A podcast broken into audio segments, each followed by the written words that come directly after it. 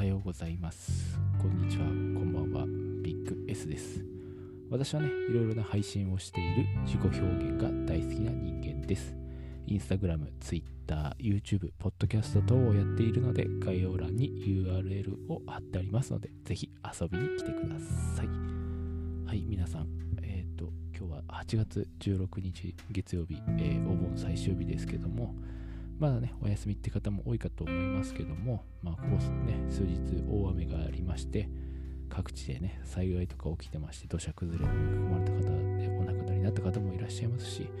今はね、雨が止んでるからといってね、えーと何もないわけではないので、えーと土砂崩れとかね、えーと警戒して避難してる方はね、まあね、あの、体に気をつけて、えーこういうコロナ禍でもありますし、ちょっとね、あのストレスが溜まってしまう、ね、休みになってしまったかなと思いますけども、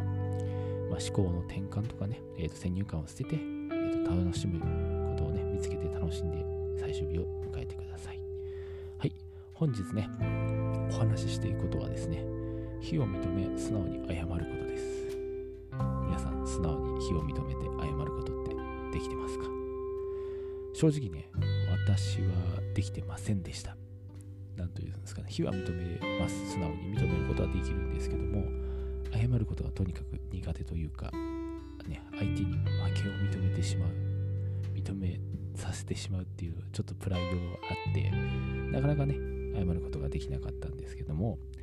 えっ、とね、私が愛読している成功者がしている100の習慣っていうの本を何度か読み返してるうちに、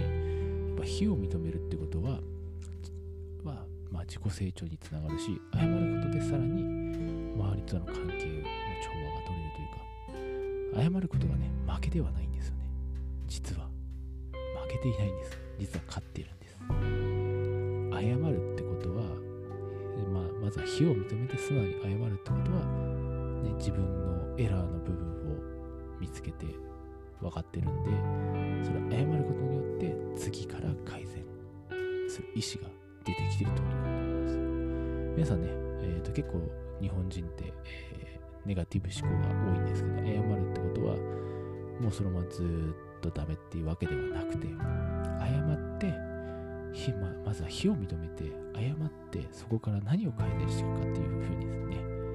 やっていきましょう。謝って終わりではないです。謝ったら、次はどういうふうにして、えートライしていこうかなっていうのをね、考えるべきではないでしょうか。なかなかね、あの、やっ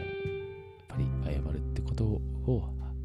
負けて恥ずかしいって思ってしまうのはよくよくわかるんですけども、やはりね、やっぱり、まあ、非を認めて素直に謝ることっていうのは自分自身のためです。自分自身が、えーこれからね、やっぱり成功をつかみたいとか、こういう風になっていきたいとかって思うのであれば、絶対これはね、えーやっていかなきゃいけない、えーとことだと思うします。非を認めて素直に謝ること。ぜひ皆さん、やってみてください。僕もね、えー本をこの本を熟読するまでは全然そんなのなわけないだろうと思ってましたけど、やはりそういう思考の転換ですよね。思考の転換をすることによって、ああ、なるほどなっていうふうに今実感してき,、ま、きてますし、やっぱり思考を変えることによって、思考を変えれば絶対行動も変わってきますので、あの、ぜひ皆さん、あの、そういうこともね、やっていってください。あの、非を認め、素直に謝ることを忘れないでください。まあこね、ここまで、えーとまとめますと、非を認めて素直に謝ることは決して負けではない。むしろ勝ちである。そこから学び、えートライしていくことが自己成長につながり、成功へ近づくの感じですかね。簡単にまとめますと。はい、えーとですね、今日ね、えーまあ余談になるんですけど、まあ、今日は、えーとお盆なので、まあ、お線香をあげにご先祖様のお墓に行ったりとかします。まあ、今日ね、えっ、と、Vlog を今収録してます。今回はちゃんとね、講座とか考えてちゃんとやるんで、で、あの、オイルフィールドフィルムでいつね、あの、動画作って載せようかなと思ってますし、そうですね、あの、リクメロン、まあ、犬と猫の Vlog をね、今日収録しようかなと思ってます。まあ、結構収録で忙しいですけども、まあ、そういう日もね、あってもいいんじゃないのかなと思ってます。